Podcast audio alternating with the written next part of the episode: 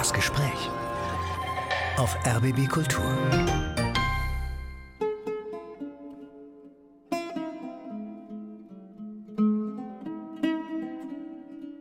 Wir wussten auch nicht, welche Flüchtlinge wir retten. Und Heinrich Böll hat gesagt, er war ja immer sehr konkret, das ist völlig egal, wenn da jemand schwimmt und droht zu ertrinken, dann fragt man nicht, bist du vielleicht Bordellbesitzer aus Saigon oder ich weiß nicht was, dann rettet man ihn. Retten statt Fragen. Dieser Impuls ist für viele Menschen maßgeblich, die sich in der Seenotrettung engagieren. Egal, ob es sich um Bootsflüchtlinge auf dem Mittelmeer heute handelt oder um die sogenannten vietnamesischen Boat People vor 45 Jahren. Die damalige Rettungsaktion ist bis heute eng mit einem Namen verbunden: Cap Anamur. So hieß das Schiff, das die Bootsflüchtlinge im südchinesischen Meer vor dem Ertrinken rettete. Hinter diesem Schiff stand ein Ehepaar, das sich einig war. Wir können angesichts der Bilder, die jeden Abend in den Nachrichten gezeigt werden, doch nicht nur zusehen, wir müssen was tun. Ruppert und Christel Neudeck. Rupert Neudeck ist vor sieben Jahren gestorben, aber seine Frau Christel ist der Kap Anamur immer noch eng verbunden. Und deswegen freue ich mich sehr, dass ich heute mit ihr sprechen kann. Mein Name ist Matthias Bertsch und ich habe Christel Neudeck als erstes gebeten, uns doch noch mal kurz zu schildern, wie es damals zur Gründung der Kap Anamur gekommen ist. Ja, ich versuche mal die Kurzform zu bringen. Also Rupert hatte promoviert über Sartre und Camus und Sartre lebte 1979 noch, als die Bilder von den sogenannten Bootpepeln aus Vietnam, die im südchinesischen Meer ertranken, vergewaltigt wurden, ausgeraubt wurden und manche haben es auch geschafft, die gingen so durch die Medien wie heute vielleicht die Bilder aus der Ukraine. Rupert wollte ein Interview mit Sartre machen, ging nach Paris und traf dort André Glücksmann, einen der sogenannten neuen Philosophen. Und Sartre gehörte in Paris zu dem Komitee der Franzosen, die ein Schiff chartern wollten. Sie hatten kein Geld, um im südchinesischen Meer Bootsflüchtlinge zu retten. Und Glücksmann fragte Neudeck, die Deutschen sind doch sehr spendenfreudig, und ob er nicht was machen könnte, damit sie das Schiff finanzieren können.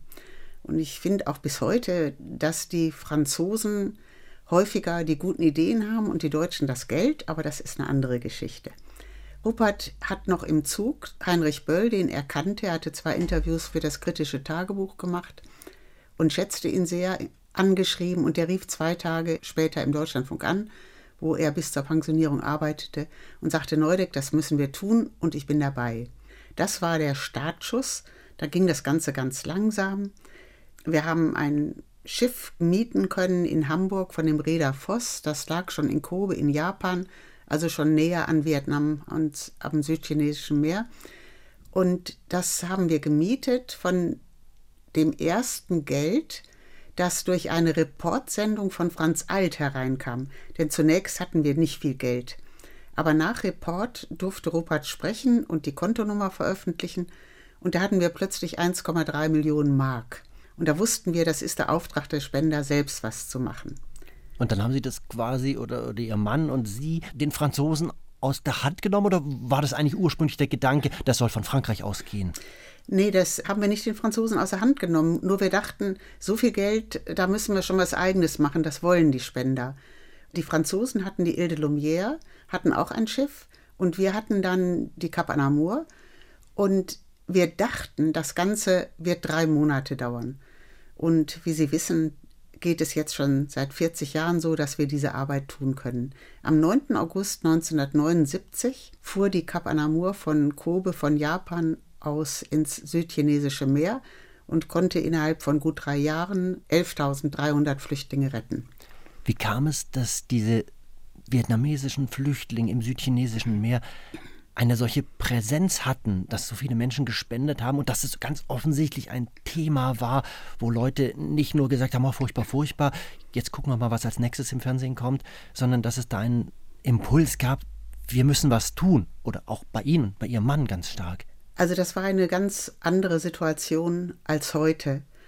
Die Cap Anamor war wirklich in den Medien präsent und wir haben ja schon 79 angefangen, in Thailand, Kambodscha an der Grenze für die kambodschanischen Flüchtlinge zu arbeiten.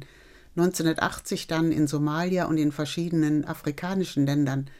Aber wenn eine Pressekonferenz war, fragte ein Journalist, was macht die Kap Anamur? Und das war dann die Nachricht am nächsten Tag. Also dieses Schiff hat die Leute irgendwie fasziniert. Ich habe es manchmal selbst nicht verstanden. André Glücksmann hat mal gesagt, im Wasser Menschen retten, im Meer, das wäre das Urprinzip der Lebensrettung. Heute ist natürlich durch die Situation im Mittelmeer das eine andere Situation. Aber wir mussten auch vorher aushandeln mit den verschiedenen Bundesländern, das musste Rupert, um Aufnahmeplätze zu bekommen. Die Flüchtlinge, die wir gerettet hatten, durften nur dann von Bord gehen in Singapur oder Malaysia, wenn wir eine Zusicherung von einem Bundesland hatten, die die Flüchtlinge aufnehmen würde. Und das passierte auch einmal nicht. Da waren viele Menschen an Bord. Das war eine schlimme Situation. Ich erinnere, dass Rupert und ich sogar überlegt haben, einen Hungerstreik zu machen. Und wenn man das konkret denkt, ist das ganz anders, als wenn man das mal so dahin sagt. Bis Ernst Albrecht, der sich immer erbarmt hat. Der Ministerpräsident von Niedersachsen, ja. der damals so eine Initialzündung auch gab durch seine Bereitschaft, tausend Vietnamesen aufzunehmen, nicht wahr? Ja, das war schon vor Kap Anamur, da hat er tausend von der Hai Hong aufgenommen. Also das auch so ein, Schiff, ein großes. Auch ein Schiff, was da herumtrieb. Und er hat immer hilfreich agiert. Also gab es so eine Geschichte, da hat ihm jemand einen Zettel zugeschoben in der Sitzung, wir haben keine Plätze. Und er hat darauf geschrieben, dann machen Sie welche. Also das werden wir nie vergessen. Als wir gar keine Plätze mehr bekamen, lag es nicht an den fehlenden Spenden. Die Spender haben uns immer unterstützt, bis heute. Wir sind ja eine NGO, eine Nichtregierungsorganisation, wollen keine Staatsgelder haben, sondern wollen nur Spenden von Spendern haben. Und die haben uns unterstützt, wirklich, ja, bis heute, über 40 Jahre. Und als wir von den Ländern keine Plätze mehr bekamen, mussten wir dann auch mit der Cap Anamur nach Hamburg fahren, durch den Suezkanal. Das dauert drei Wochen. Und da war klar, das können wir nicht ständig machen. Ansonsten war das aber so, also diese Cap Anamur, die ist zwar von einem Reeder in Hamburg äh, hergestellt worden, aber die lag dann eben, als sie zum Einsatz kam, bereits in Japan oder? Ja, das war ein Neubau. Und Kap Anamur, der Name ist von einem Kap in der Türkei. Das war eine Serie von Schiffen, die nach verschiedenen Kaps benannt waren. Das hat uns ja damals gar nicht so interessiert. Wir dachten auch, wir nennen das Schiff Port de Lumière, Hafen des Lichts. Wir dachten, die Vietnamesen würden Französisch sprechen, wenn überhaupt. Das stimmte auch nicht. Sie sprachen eher Englisch. Und die haben die Menschen auf dem Meer aufgelesen, auf kleinen, in Anführungszeichen, Nussschalen. Und wo haben sie die dann denn hingebracht? Weil die sind ja nicht nach, also die Kapanamur ist ja dann nicht jedes Mal nach Deutschland gekommen, um die Flüchtlinge hier abzusetzen. Nee, wenn, wenn wir diese Zusage von Deutschland hatten, dass Deutschland diese Flüchtlinge aufnimmt, durften wir sie eben in Singapur oder in Malaysia an Land bringen. Und dort kamen sie zunächst in Flüchtlingslager, haben dann schon Deutsch gelernt in den Flüchtlingslagern und kamen dann mit einem Flieger nach Deutschland und waren Kontingentflüchtlinge. Also sie mussten keinen Asylantrag stellen. Das hatte den Vorteil, dass sie gleich arbeiten durften und alles hier tun durften. Was war für Sie und Ihren Mann so der wichtigste Impuls vielleicht dazu sagen, wir tun da was, was, das war ja nicht nur nicht ehrenamtlich nebenher so ein bisschen was tun, sondern bei Ihnen zu Hause im, im Wohnzimmer sozusagen haben Sie über viele Jahre die gesamte Koordination des freiwilligen Einsatzpersonals gemacht. Sie haben die Abwicklung der Spendentätigkeit gemacht. Das ist ja ein Fulltime-Job. Und Ihr Mann war Redakteur im Deutschlandfunk und hat nebenher dieses Schiff auch noch begleitet. Das heißt, er war noch an Bord. Was war die Hauptmotivation da zu sagen, da möchten, da müssen wir was tun? Naja, das ist relativ einfach. Also, wenn Sie jeden Abend vor dem Fernseher sitzen oder die Zeitung lesen oder Radio hören und hören diese Schrecken im Moment aus dem Gazastreifen, aus Israel. Und sie sind hilflos. Sie sehen das und können nichts tun. Das ist ja viel schwieriger, als wenn man was tun kann, wenn man aktiv werden kann. Und so war das ja damals auch mit den Flüchtlingen im südchinesischen Meer. Das war schon ehrenamtlich, also sowohl bei Rupert als auch bei mir. Aber Rupert war Redakteur im Deutschlandfunk, hatte ein, wie wir fanden, sehr gutes Gehalt. Und der Deutschlandfunk hatte mit der Zeit auch einen Dritte Weltexperten, wenn Sie so wollen. Er war ja mehr unterwegs, als er Urlaub hatte. Und das haben die dann auch so akzeptiert, weil er immer zuerst, wenn er irgendwo war, dem Deutschlandfunk berichtet hat. Und wenn ich sagte, jetzt kannst du auch mal die Kap Anamur erwähnen, Hat er gesagt, nee, nee, das darf ich nicht, das werden Sie als Journalist sehr gut verstehen. Aber unsere Spender hatten das irgendwann raus und wenn Sie morgens Neudeck im Deutschlandfunk hörten, wussten Sie, die tun was und dann spendeten sie auch. Also das war schon ein Selbstläufer irgendwann. Woher glauben Sie, kam diese große Hilfsbereitschaft von vielen Deutschen damals? Ich glaube nicht, dass das nur damals so war. Also was ich erlebe bis heute, ist eine sehr, sehr große Hilfsbereitschaft in der deutschen Bevölkerung. Auch was die Aufnahme betrifft, wir hören ja immer nur, dass alle dagegen sind, aber ganz so ist das nicht. Man muss das schon ein bisschen realistisch sehen. Dazu kam, aber das hat sich ja erst später herausgestellt, dass die Vietnamesen, die zu uns kamen, wie Schäuble gesagt hat, eher eine Bereicherung sind für Deutschland als eine Belastung. Sie sind sehr ehrgeizig, was ich so dachte, was die Kinder betraf, manchmal ein bisschen zu ehrgeizig. Also die waren kaum hier, dann sprachen die Deutsch und gingen zum Gymnasium. Ich kenne niemanden von den Vietnamesen, ich bin ja mit vielen auch inzwischen befreundet, die Sozialhilfe nehmen. Das gibt es sicher, aber ich kenne niemanden. Ich kenne eine einzige, die eine Traumabehandlung gemacht hat. Also woher sie diese Stärke nehmen, nach Fluchtversuchen, nach Fluchterlebnissen, das habe ich nie so ganz verstanden. Aber sie sind sehr stark und für Deutschland ein Gewinn, das kann man so sagen. Die Boat People, die vietnamesischen, sind ja damals nach dem Ende des Vietnamkrieges sozusagen vor dem kommunistischen Nordvietnam, was Gesamtvietnam übernommen hatte, geflohen, weil sie da zum Teil in irgendwelchen Umerziehungslagern oder solchen Sonderwirtschaftszonen arbeiten oder dahin vegetieren mussten und wirklich keine Alternative sahen. Haben ja. Sie denn darüber gesprochen? Also Sie haben zunächst nicht darüber gesprochen. Und ich liebe diese Begriffe nicht so, aber mir fällt nichts Besseres ein. Die sogenannte Linke war ja auch während des Vietnamkrieges auf die Straße gegangen und hatte für Ho Chi Minh demonstriert.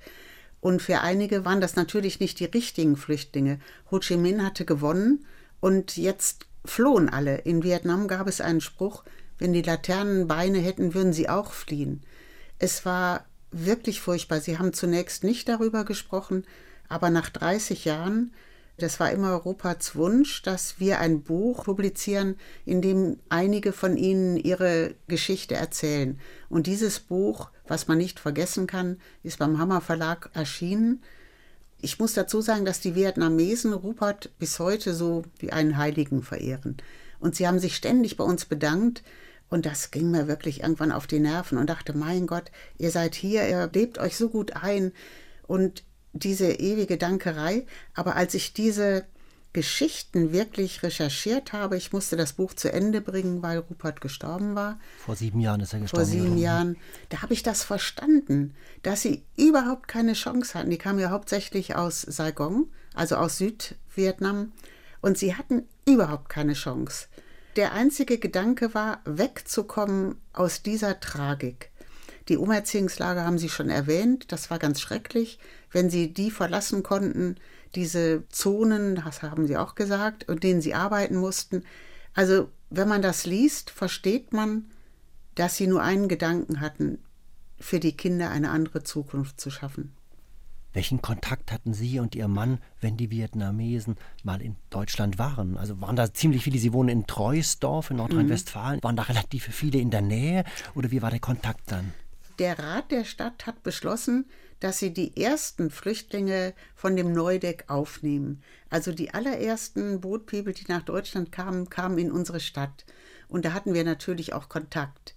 Und bis heute haben wir Kontakt zu vielen Vietnamesen. Vor drei Wochen haben sie noch ein großes Fest bei uns gemacht. Da kam schon zu diesem Fest die dritte Generation, also praktisch die Enkel der Geflüchteten. Und sie sind weiter sehr interessiert.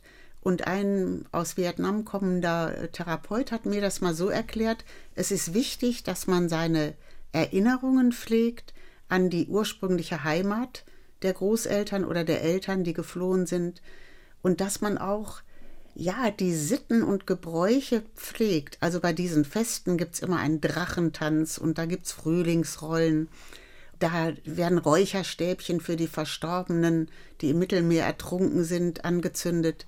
Und er meinte, das sei so wichtig, um, ja, um gut leben zu können, um das Ganze zu verarbeiten. Sie haben drei Musiktitel mitgebracht, Frau Neudeck, von Konstantin Wecker Vaterland, von den Comedian Harmonists. Irgendwo auf der Welt gibt es ein kleines bisschen Glück. Und dann noch Der Mond ist aufgegangen, eine schöne Variante von Hannes Wader. Welches der drei Lieder würden Sie denn jetzt gern als erstes hören? Also Konstantin Wecker.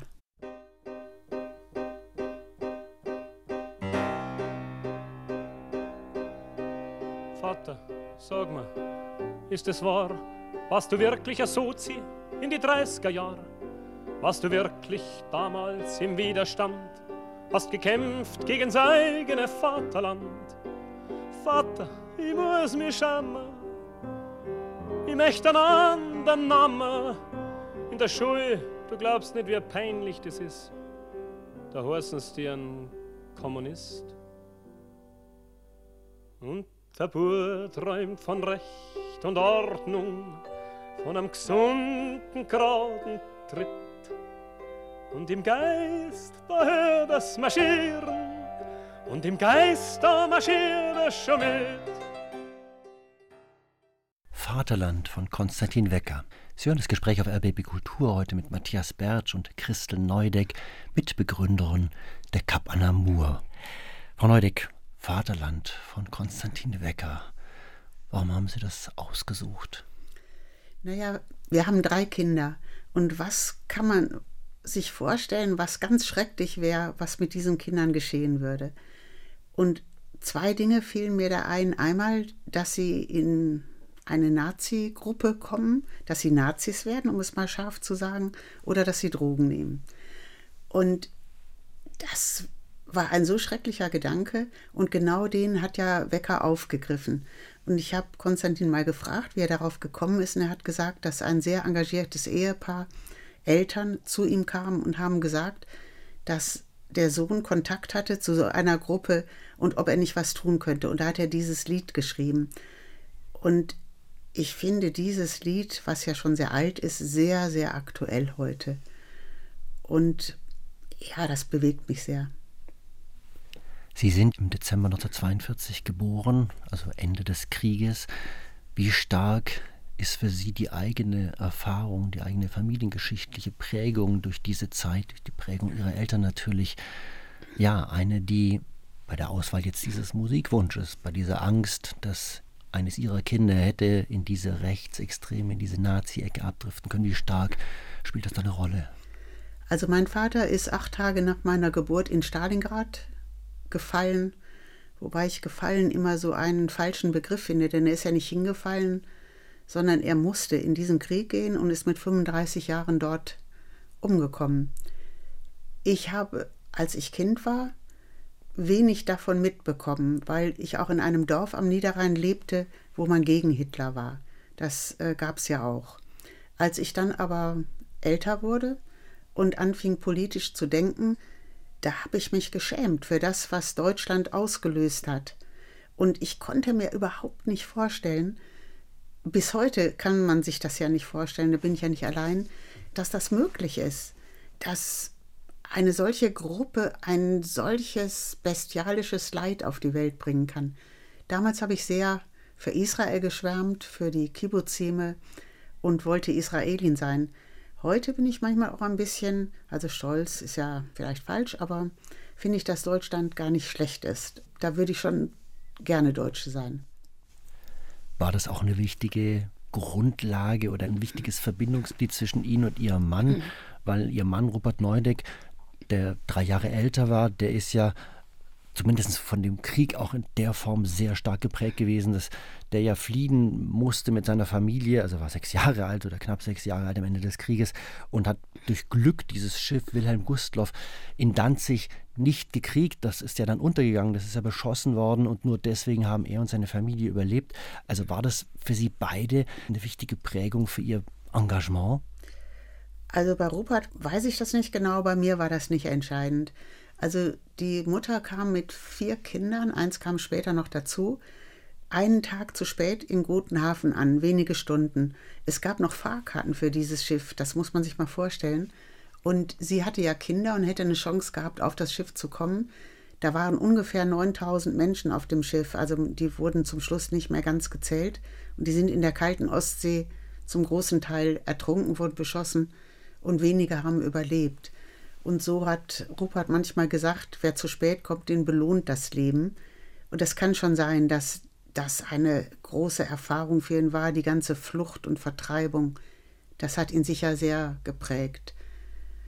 Ich würde das Ganze, unser Engagement, gar nicht so hoch hängen, sondern einfach sagen, es ist viel einfacher, anderen zu helfen, als Hilfe anzunehmen. Und man arbeitet ja dann auch mit Menschen zusammen, die die gleiche Intention haben. Und das macht eine unheimliche Freude, natürlich nicht immer. Und manchmal ist es auch schwer, als in Syrien zum Beispiel 2013 drei unserer Mitarbeiter entführt wurden. Das war natürlich für die Mitarbeiter ganz furchtbar, aber selbst für uns. Und da, ja, da weiß ich, dass ich einmal ins Bett ging und dachte, also lieber Gott, wenn ich morgen nicht mehr aufwache, wäre es vielleicht ganz angenehm. Das ist einfach, ich will das damit nur sagen, es gibt auch Situationen, die ganz schrecklich sind. Oder einmal ist vor 30 Jahren genau in Somalia eine Krankenschwester auf eine Mine gefahren und da wurden ihr beide Füße abgefetzt. Mit ihr bin ich bis heute befreundet. Das sind Situationen, da wollten wir aufhören, haben gesagt, das können wir überhaupt nicht mehr verantworten. Und sie hat gesagt, ich bin versichert, hier gibt es so viele, die ich erlebe, denen so schlecht geht, die auf Minen getreten sind. Das ist ja das Schlimme bei den Minen, dass sie die Wirtschaft schädigen wollen, dass sie die Menschen töten wollen, aber auch so verletzen wollen, dass sie für das Land eine Katastrophe sind.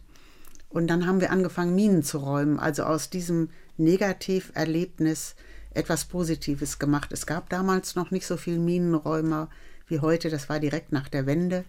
Da haben wir versucht, die Panzer aus der ehemaligen DDR zu bekommen, also Schwerter zu Flugschafen zu machen, die Panzer umzugestalten und damit Minen zu räumen. Also ich möchte sagen, es war manchmal auch ja, ja, schwer, aber meistens war es schön. Und bis heute, ich bin ja jetzt 80 Jahre, habe ich Freunde, mit denen es schön ist, zusammen zu sein, wo man die gleiche Wellenlänge hat. Also insgesamt hat man sich nie geopfert, das würde ich auch für unsere Mitarbeiter sagen, sondern positive Erlebnisse dadurch bekommen. Die ersten 14 Jahre bei der Kapanamur haben Sie ja, sage ich jetzt mal, so den, den Verein, der da dahinter steckte, auch im heimischen Wohnzimmer organisiert. Jetzt kann man das und haben gleichzeitig auch noch drei Kinder großgezogen. Also ich, einerseits kann man jetzt sagen, irgendwo das pralle Leben, ganz toll. Und gleichzeitig frage ich mich aber schon, war das alles zu bewerkstelligen? Oder war das manchmal schon auch, dass sie an ihre Grenzen gegangen sind oder darüber rausgegangen sind und gemerkt haben, ich kriege das alles nicht, nicht hin oder das wird mir zu viel? Naja, ich war ja nicht alleine. Also Rupert war natürlich viel unterwegs, voll gearbeitet, aber ich hatte ja Freunde, die mir geholfen haben. Und ja, ich war jung, wissen Sie, das war, es war schön. Ich war nicht gerne Hausfrau. Und da kamen die Leute zu uns ins Haus, die Kinder waren da, die Freunde der Kinder kamen dazu. Und wenn jetzt jemand kam und wollte sich vorstellen und sagte, hier sieht es nach Arbeit aus, wusste ich natürlich, was er meinte. Und ich habe dann einfach Schwerpunkte gesetzt. Also Kinder mögen in der Regel Unordnung. Und die gab es bei uns natürlich auch. Kinder stört Unordnung, nicht so wie Erwachsene. Die Dinge der Kapanamur, also das habe ich schon sehr, sehr ernst genommen und da war auch alles ordentlich. Aber ich erinnere mich, dass ich so eine Regel hatte. Also wir hatten ja auch viele Austauschpartner durch die Kinder aus anderen Ländern. Und dann habe ich mit unserer Tochter, die später in London studierte, diese Familie besucht und da sagte sie, also Christel, ähm, wir haben die Toilette geputzt und ich dachte, naja, so schlecht ist mein Englisch ja jetzt auch nicht. Was meint sie denn? Und da lachte sie und sagte, ich hätte der Silja, also der Austauschpartnerin, gesagt, wenn die Kinder glücklich sind und die Toiletten sauber, dann reicht mir das. Und nach diesem Prinzip ging das ganz gut. Und die Kinder haben das auch unterstützt. Die wurden ja damit groß. Ich weiß, als wir die Panzer haben wollten, da rief Rupert an aus dem Deutschlandfunk und sagte, wir bekommen die nicht, weil das nicht so einfach war. Man darf die ja nur in spannungsfreie Gebiete und also das kann ich jetzt, das würde zu weit führen. Dann kam unsere jüngste Tochter aus der Schule und sagte, warum hast du so schlechte Laune? Und ich sagte, naja, wir bekommen die Panzer nicht. Und die bekamen das ja alles mit. Und sie sagt, soll ich jemandem schreiben? Ich sag, ja, wenn du willst, schreib. Die war zehn. Und da sagt sie, ja, wem denn? Und Genscher war ja der ewige Außenminister und so, ja, schreibt Genscher. Und sie kannte ja Helmin, also die den Minenunfall gehabt hatte. Dann hat sie geschrieben, Herr Genscher, wollen Sie ohne Füße leben? Die Leute da in Somalia müssen das, die Bauern wollen ihr Feld bestellen und können das nicht und so weiter. Nicht wahrscheinlich aus dem Grunde, aber wir haben die Panzer eben dann bekommen. Also die Kinder waren da schon sehr involviert die haben das alle sozusagen mitgetragen oder so auch eingeatmet und auch positiv und nicht rebelliert eventuell in Richtung von einem, das ist mir alles zu viel politisches Engagement, was ihr macht. Also als sie kleiner waren, haben sie schon gemeckert nach den Sommerferien. Wir waren vielleicht drei Tage in Paris gewesen, die anderen drei Wochen irgendwo am Strand. Das fanden sie jetzt gerade nicht so toll. Und als sie älter wurden, kamen auch die Freunde der Kinder. Die haben auch geholfen, wenn so Transporte zu packen waren. Und wenn ich ihm was geben wollte, haben sie gesagt, auf gar keinen Fall wenn du noch mal was hast, frag wieder. Also junge Leute, habe ich dann so gelernt, die wollen auch was tun. Und wenn man sie einbezieht, dann finden sie das prima. Und sie haben gesagt, bei euch braucht man keinen Fernseher. Man setzt sich hin und immer passiert was. Und unsere älteste Tochter organisiert heute die Grünhelme mit ihren Kindern in ihrem Wohnzimmer. Also so schlimm kann es nicht gewesen sein. Auf die Grünhelme kommen wir gleich noch zu sprechen. Mhm. Es ist ein weiteres humanitäres Hilfsprojekt, was Sie 2003 gegründet haben. Vielleicht noch die Kapanamur. Das Bild ist ja doch total stark. Vietnamesische Bootsflüchtlinge. Ende der 70er Jahre, Anfang der 80er Jahre.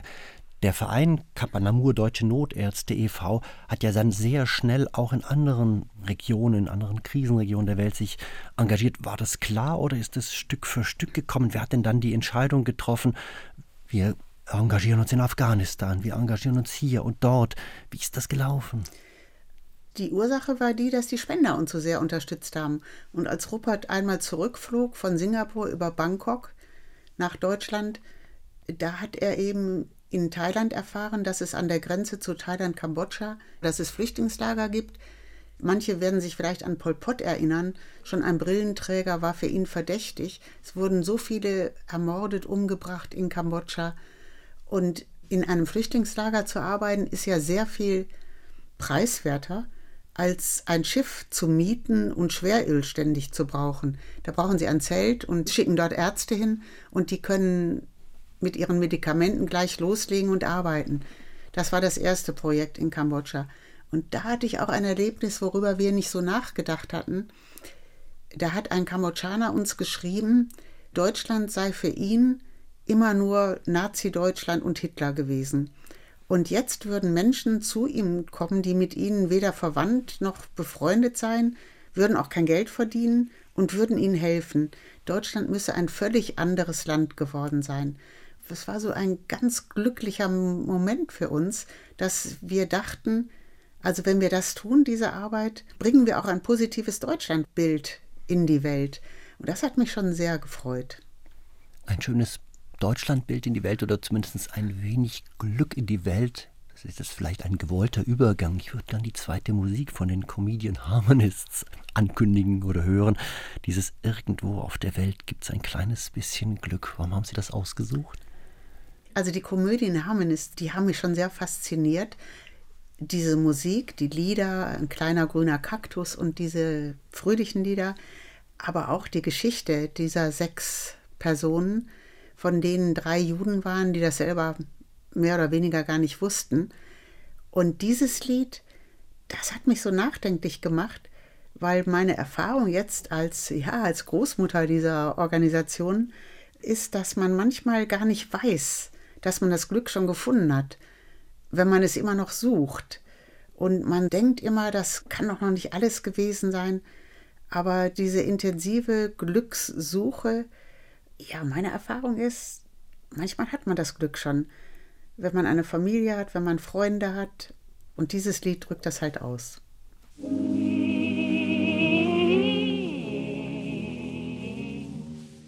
Irgendwo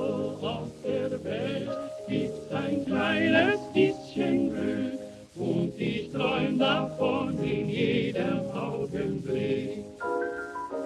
Irgendwo auf der Welt gibt's ein bisschen Seligkeit und ich träum davon schon lange, lange Zeit. Irgendwo auf der Welt gibt es ein kleines bisschen Glück von den Comedian Harmonists.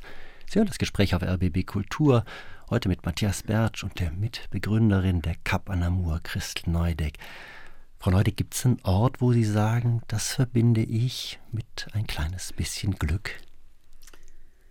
Ja, es gibt zum Beispiel die Warner Heide, ein Waldgebiet in unserer Nähe. Es gibt den Rhein, den ich sehr liebe wenn ich am Rhein sitze und träume, dann ist das schon ein sehr schöner Ort. Es gibt aber auch unser kleines Wohnzimmer, wenn wir da sitzen mit Freunden und mit den Kindern. Ja, das ist doch Glück. Das hat ja vielleicht auch gar nicht jeder. Und das kann man sich auch mal bewusst machen, dass Glück nicht immer die ganz großen Geschichten sind, sondern das kleine Glück manchmal sehr, sehr schön ist der Bekannte in ihrer Beziehung oder der Bekannte in ihrer Ehe ist immer ihr Mann gewesen. Also die Verbindung ist immer Rupert Neudeck Kapanamur. Sie sind Sozialpädagogin gewesen. Er war Redakteur im Deutschlandfunk. Haben Sie als Sozialpädagogin eigentlich auch gearbeitet oder würden Sie sagen, auf jeden Fall, das, was ich danach für die Kapanamur und für die Grünhelme, auf die wir gleich noch kommen, gemacht habe, da fließt natürlich auch stark mit ein, dass ich das studiert habe, dass ich das ja, gelernt habe. Also ich habe das nicht empfunden, dass mir das dabei so viel gebracht hat. Ich fand einfach faszinierend, als Rupert, der ein Workaholiker war, mit dieser Idee kam. Er wollte, ja, sich habilitieren und ich dachte, na ja, okay. Und das war so praktisch und das hat mir so gut gefallen. Und dass das so eine gemeinsame Sache wurde, war natürlich ganz wunderbar. Also unsere Tochter hat mal gesagt, es sei für eine lange Beziehung notwendig, dass man sich gemeinsam für etwas begeistert und wenn es Briefmarken sammeln wäre. Und wir haben uns wirklich für diese Arbeit gemeinsam begeistert. Da konnte man sich natürlich streiten und wir haben uns auch gestritten, aber das konnte nicht lange dauern, weil wir waren so besessen fast von dieser Idee, es möglichst gut zu machen. Dazu muss man vielleicht auch mal grundsätzlich sagen, bei dieser Arbeit Katastrophenhilfe, wenn irgendwo ein Erdbeben ist oder was immer, das ist einfach. Da muss man anpacken und was tun. Wenn die Cholera in Somalia ausbricht, was geschehen ist, muss man ein Flugzeug chartern, damit man schnell da ist und es stirbt so gut wie niemand mehr. Das ist die Katastrophenhilfe. Aber die Entwicklungshilfe, wenn man wirklich mit den Leuten arbeiten will, das ist sehr schwer und da muss man sich wirklich Gedanken machen. Es gibt so einen Spruch aus Estland, wenn ich Hunger habe, gib mir keinen Fisch, sondern eine Angel.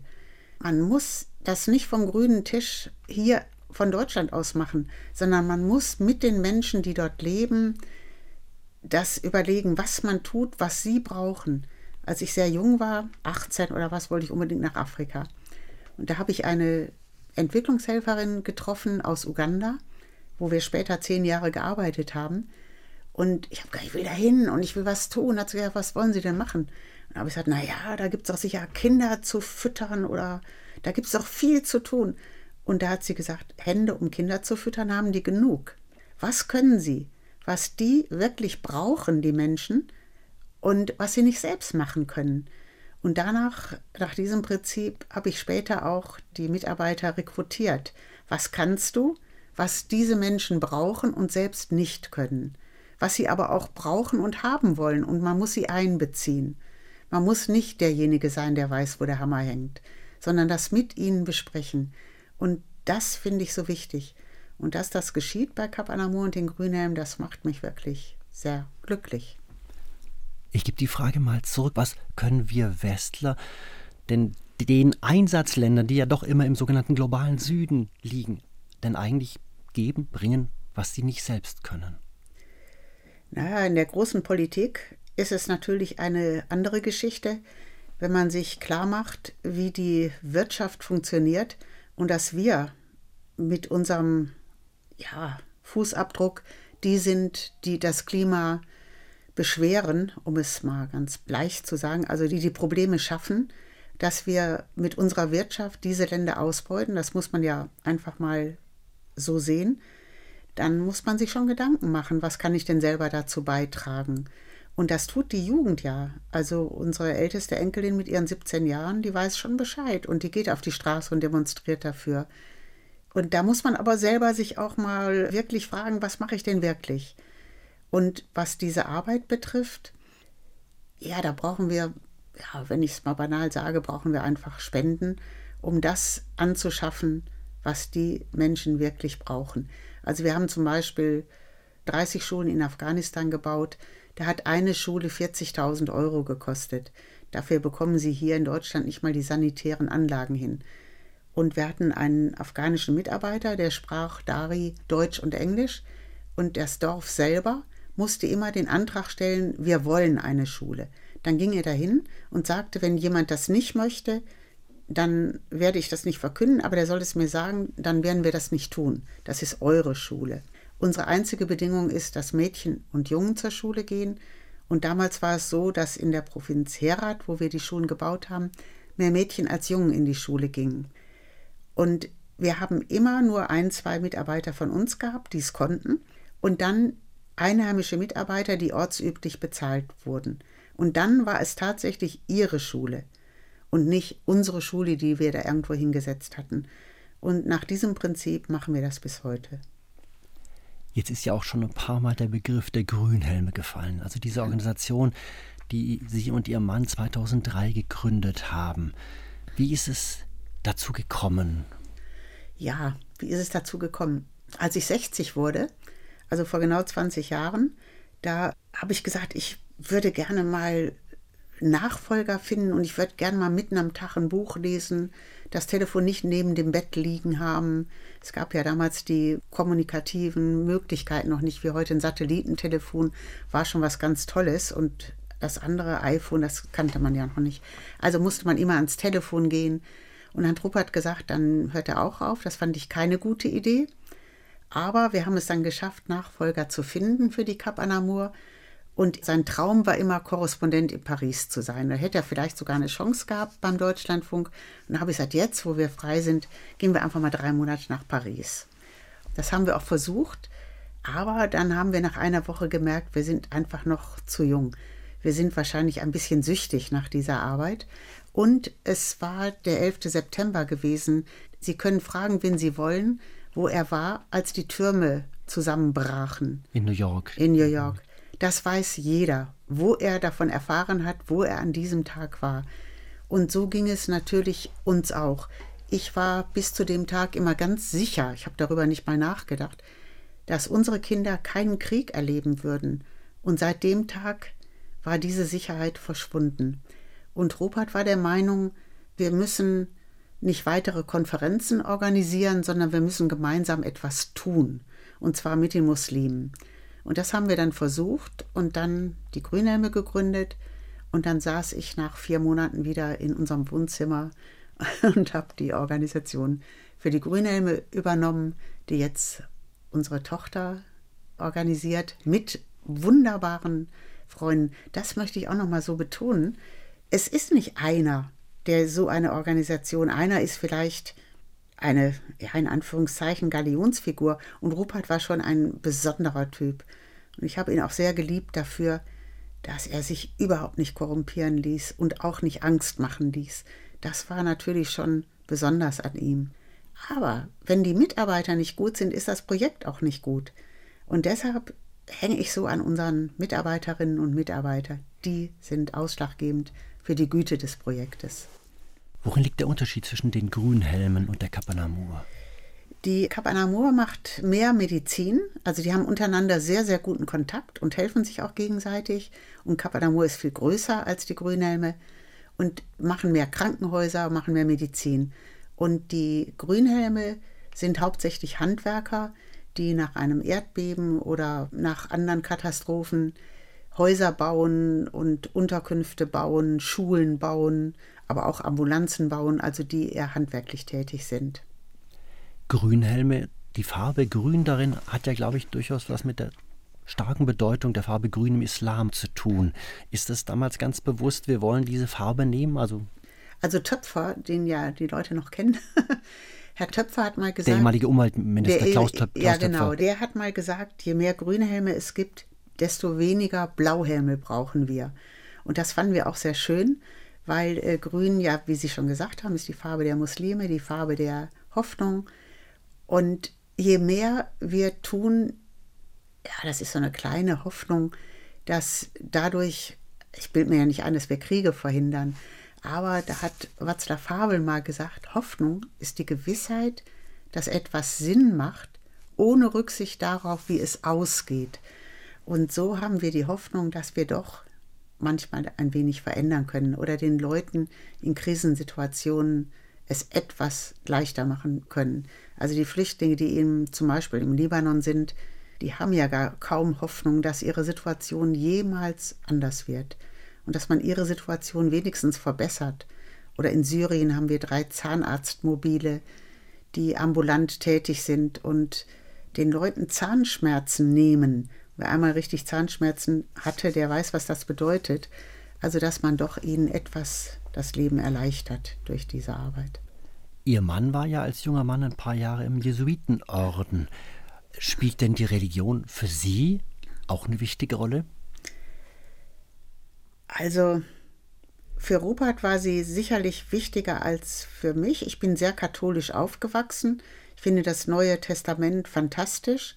Ich finde das Beispiel vom barmherzigen Samariter wirklich großartig, dass genau der hilft, von dem man das nicht erwartet hat, der verfemt war. Der hat geholfen, diesem Geschundenen auf der Straße. In der Bibel steht, liebe deinen Nächsten wie dich selbst. Das sagt ja alles aus. Wenn ich mich selbst nicht mag und mich nicht mit meinem Leben, in dem ich nicht immer nur Gutes getan habe, versöhne, dann kann ich kaum was tun. Also in dem Neuen Testament stehen viele Dinge, die ich sehr schätze. Rupert war katholisch bis zum Lebensende, aber wie er katholisch war, das habe ich sehr gemocht und ich habe auch nur wenige Menschen kennengelernt, die so waren wie er. Wenn er nach Afghanistan kam, hat man ihn gefragt, wie das ist mit der Religion, und er hat gesagt, wir glauben alle an einen Gott, der Himmel und Erde erschaffen hat. Und weil er das wirklich glaubte, standen ihm alle Türen offen. Und ich wusste, als Rupert starb, dass ich den Vietnamesen, also den Deutschen, die aus Vietnam kamen, eine Möglichkeit geben muss, sich zu verabschieden und habe nach einer großen Kirche gebeten, damit sie kommen können. Und sie kamen mit Bussen angefahren und haben sich von ihm verabschiedet. Da war mir wichtig, dass das zum Ausdruck kommt, wie er geglaubt hat und habe Navid Kermani gebeten, ob er in der Messe in dieser völlig überfüllten Kirche redet. Und ich habe gesagt, Rupert würde sich freuen. Und er hat dann gesagt, dann gebe ich mein Bestes. Und er hat da gesprochen. Ich wollte damit zum Ausdruck bringen, dass dieser kleinkarierte Glaube Rupert nicht interessiert hat, dass er gebetet hat. Und ich habe auch gemerkt, dass ihn das stark gemacht hat. Da war ich sogar manchmal ein bisschen neidisch dieses kleinkarierte Zeug, das hat ihn überhaupt nicht interessiert. Und das kann wirklich einem Menschen Kraft geben. Das habe ich bei ihm gesehen und erfahren. Haben Sie sich manchmal ein bisschen im Schatten Ihres Mannes stehend gefühlt, also vor allem was die öffentliche Aufmerksamkeit angeht? Überhaupt nicht. Wir wollten, dass das so gut wird wie möglich. Und der Rupert konnte das besser als ich. Der konnte, auch wenn ich seine Texte heute lese. Er hat ein Buch geschrieben, Das unheilige Land. Er war immer wieder in Palästina. Er war vor Ort. Er konnte wirklich Menschen überzeugen, weil er selbst überzeugt war. Und das konnte er besser als ich. Da wäre es ja Blödsinn gewesen, dass ich mich benachteiligt fühle. Also immer bei so einer Arbeit muss der, der es am besten kann, das tun, was getan werden muss. Und ich hatte vielleicht sehr, sehr guten Kontakt zu unseren Mitarbeiterinnen und Mitarbeitern und habe bis heute zu vielen Kontakt und da habe ich so viel zurückbekommen. Und dass wir das zusammen, unsere verschiedenen Stärken, wir waren sehr, sehr unterschiedlich, dass wir die einbringen konnten, das habe ich als Geschenk empfunden. Nie als Nachteil. Sie haben ganz am Anfang auch mal die aktuelle Situation erwähnt. Sie haben zum einen gesagt, Ukraine, Russland, aber auch der Krieg zwischen Israel und der Hamas. Wie nehmen Sie denn diese aktuelle Situation wahr, gerade auch, weil in Deutschland ja sehr viel über wachsenden Antisemitismus und man muss Stellung beziehen diskutiert wird? Fühlen Sie sich da auch irgendwo, ja, ich habe da eine klare Haltung, Position oder ist die Situation doch vielfältiger und schwieriger? Es ist sehr schwer, sich dazu zu äußern, weil ich es nicht richtig finde, dass man nicht kritisch sein darf oder kann, was man ja eigentlich doch kann, der israelischen Gegen Regierung gegenüber. Und Netanyahu ist einfach die schlechteste Regierung, die man je hatte in Israel. Und die israelische Regierung hat ja auch die Hamas unterstützt, um die zwei Regierungen praktisch gegeneinander auszuspielen. Also die PLO oder die Fatah von Arafat die, und auf der anderen Seite ja, im Gazastreifen. Abbas Hamas. und den Gazastreifen. Ein äh, Palästinenser hat einmal gesagt, wir haben drei Regierungen. Eine im Abbas, eine im Gazastreifen und eine im Gefängnis. Ich habe die ganz leise Hoffnung, wahrscheinlich sie völlig unbegründet, dass nach dieser schrecklichen, und was die Hamas da gemacht hat, das war ja bestialisch, das kann man sich ja überhaupt nicht vorstellen.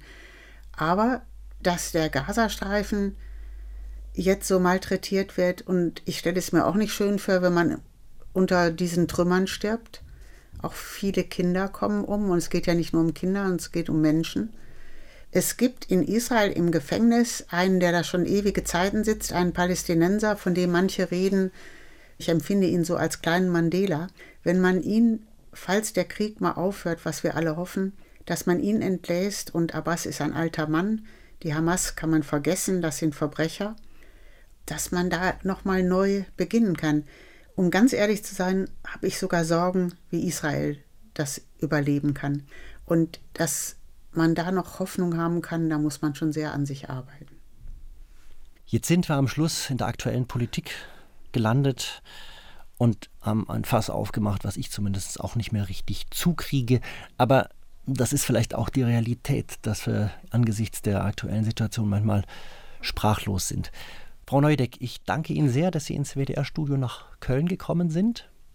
Das war das Gespräch. Am Mikrofon war Matthias Bertsch, meine Gesprächspartnerin heute, Christel Neudeck, Mitbegründerin der Kapanamur und der Grünhelme, beides Hilfsorganisationen, die bis heute existieren, Sie können das Gespräch nachhören auf RBB Kultur oder auch in der ARD Audiothek. Und jetzt hören wir noch zum Schluss das letzte Lied. Der Mond ist aufgegangen. Wollen Sie dazu noch was sagen, Frau Neudeck? Ich finde das Lied ganz wunderbar. Seht ihr den Mond dort stehen? Er ist nur halb zu sehen und ist doch rund und schön. So gibt es manche Sachen, die wir getrost belachen, weil unsere Augen sie nicht sehen. Das ist doch wunderbar.